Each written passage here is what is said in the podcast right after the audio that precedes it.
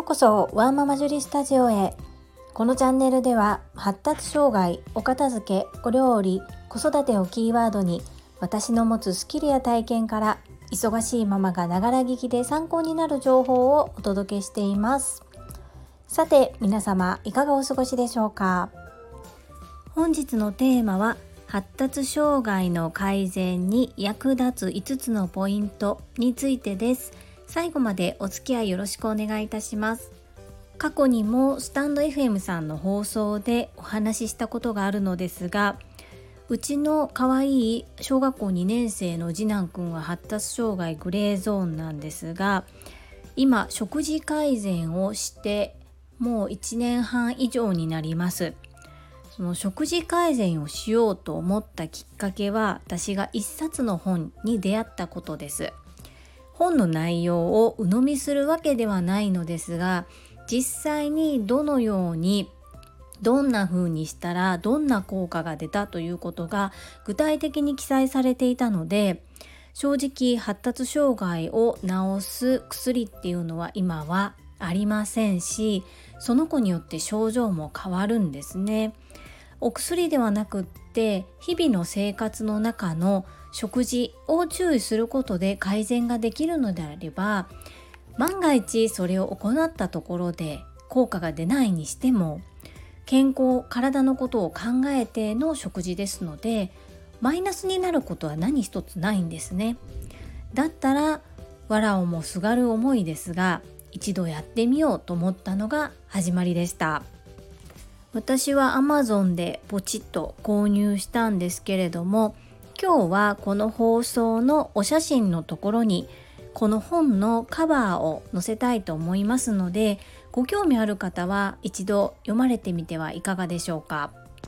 著者である溝口徹先生は発達障害だけではなくってうつ病も食べ物が原因だとかいろいろと食べ物で体を改善しよう体質を改善しようという本もいくつか出されているようです。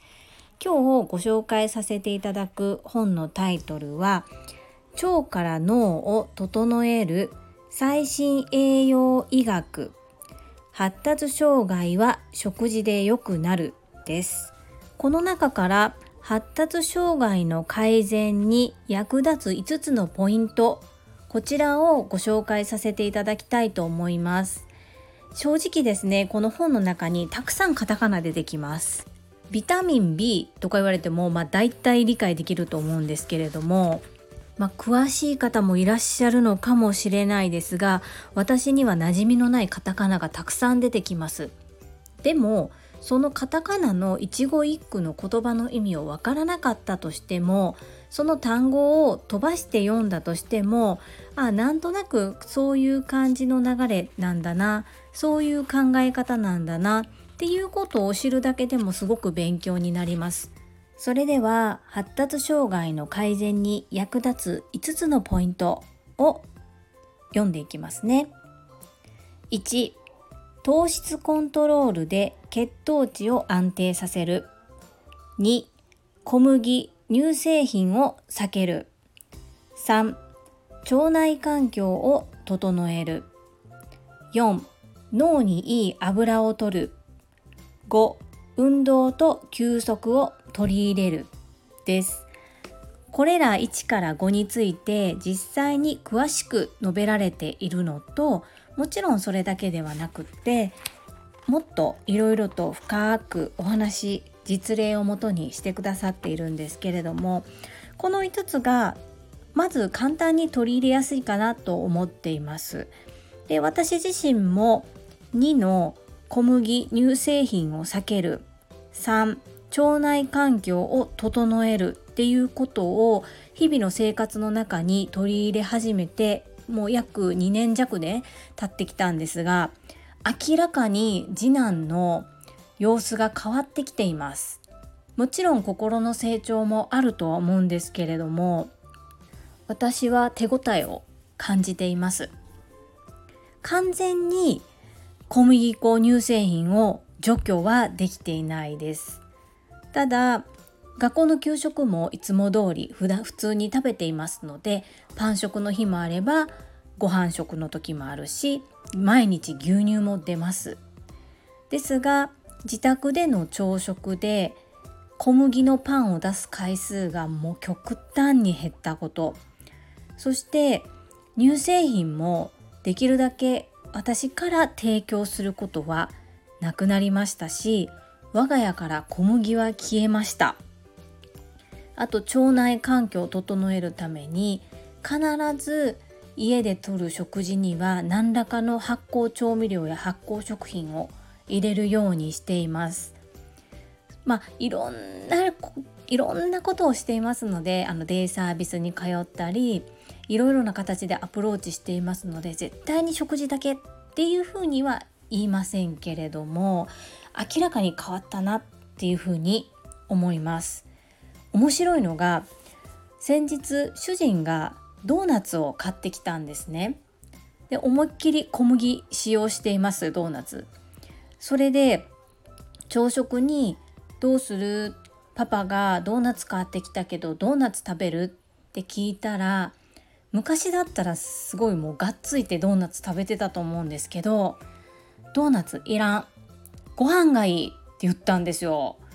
もう本当にそれには驚きまして結果的には無農薬のご飯に納豆を乗せて食べました。納豆にはもちろん無農薬の麹で発酵させた醤油麹を混ぜて食べてもらいました。いいものはやはり子供にはちゃんと伝わるみたいですごく喜んで食べます。ほぼ毎日のようにご飯と納豆を食べてますけども飽きないみたいですね。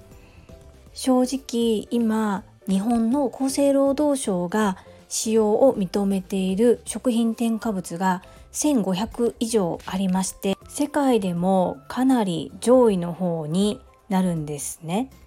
そんな国なのでもう添加物を避けて通るって難しいと思いますしあまりにも神経質になりすぎるともう疲れてしまいますしそれだけあるのだからなかなかもう避けて通るのは無理ですよね。ただ解毒というか、まあ、それらを外へ排出する方法を知っていたり、まあ、可能な限り取らない努力をするということも大切だと私は思っております。自分自身のことだったらここまで頑張れなかったかもしれないんですが息子のためと思って始めたらもういつの間にかそれが普通になってますそして家族全員がまるっと健康で元気に過ごせていますので何度も申し上げておりますが病気になってからじゃ遅いんですよね。なので病気になる前に少しの手間と少しのお金をかけて良質なものを本当に予防薬だと思って